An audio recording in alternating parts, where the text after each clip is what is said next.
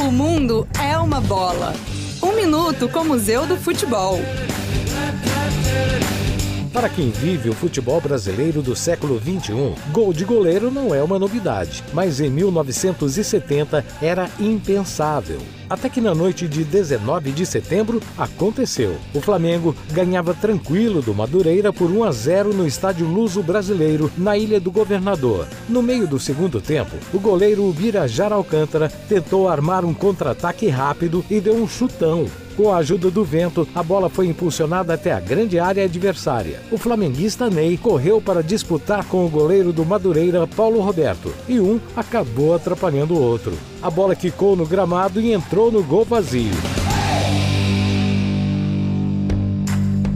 Para mais informações, acesse museudofutebol.org.br. Apoio CBN.